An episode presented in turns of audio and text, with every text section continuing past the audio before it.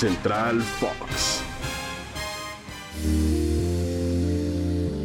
Hola, hola, ¿cómo están? Qué gusto saludarlos. Soy Mónica Redondo y tengo el placer, el honor, el privilegio de acompañar a esta ruta diaria a mi querido amigo Ricardo García para platicar de muchas cosas, mi Rich, porque hay mucho, mucho en el ámbito deportivo que contar el día de hoy. Me siento como si viniéramos en la carretera de Ensenada rumbo a Tijuana. Una vista increíble, con aparte. todo este recorrido deportivo definitivamente. ¿Te parece si empezamos por el viejo continente con la cargada, nutrida jornada del Europa League y triunfos importantes, equipos que avanzan para convertirse ahora en balotas en un sorteo para llevar a cabo los partidos de la siguiente etapa de esta eliminación, digamos el torneo de plata del fútbol europeo. Por una parte el Betis que faltaron los goles, pero no se ausentó el drama. Qué forma de sufrir. Un juego bastante sufrido exactamente en el Benito Villavarín. Empatan a cero. Se quitan de encima el Zenit de San Petersburgo, que ya no será el anfitrión de la gran final de la Champions League. Pero el equipo de Andrés Guardado en casa se lleva entonces el pase después de haber ganado como visitantes 3 por 2. Ese es uno de los resultados sorprendente. El Atalanta como visitante, salvando el honor de la Serie A del fútbol italiano, logra vencer 3 por 0 a Olympiacos. Y por ahí otros resultados interesantes. El El, del Barcelona. Barcelona goleando 4 por 2 de visita al Napoli sin Irving Lozano.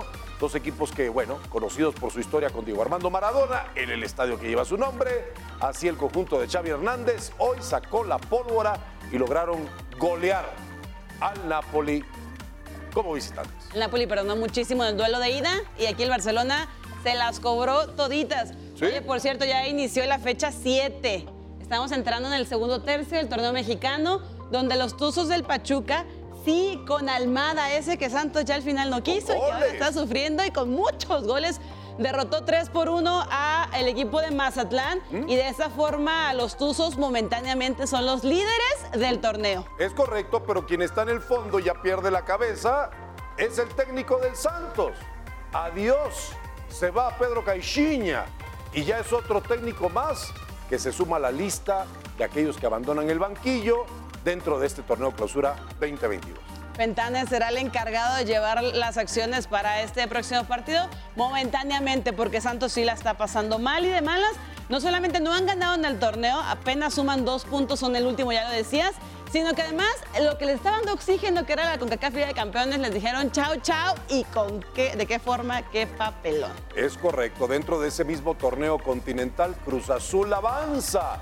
Deja fuera al Forge, conjunto canadiense, y la máquina cementera se mantiene con vida, con aspiraciones dentro de la CONCACAF Liga de Campeones. Y van contra, contra Santos precisamente el próximo domingo como parte de esa jornada número 7. ¿Qué más? ¿Qué más hay? El, El tenis, El tendremos tenis. nuevo número uno a partir del próximo lunes y será un ruso.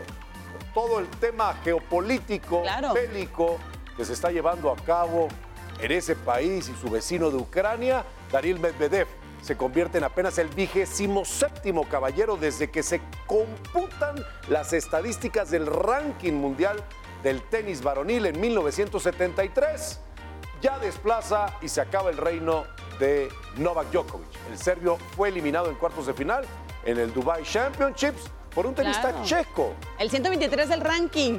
Así es, Giri Besley lo deja fuera, así que Djokovic, cuyo ranking como número uno había empezado esa posición, ese reinado en febrero de 2020, para ser exactos, el día 3, es decir, ya pasaron más de dos años. La pandemia, imagínate. Abandona entonces la posición y ahora Medvedev se convierte apenas en el quinto tenista desde 2004 en ser clasificado número uno, uniéndose a los tres grandes que ya conocemos, Federer, Nadal, Djokovic y al británico Andy Murray. Oye, ¿qué crees? Va a las semifinales del abierto de Acapulco contra Rafa Nadal.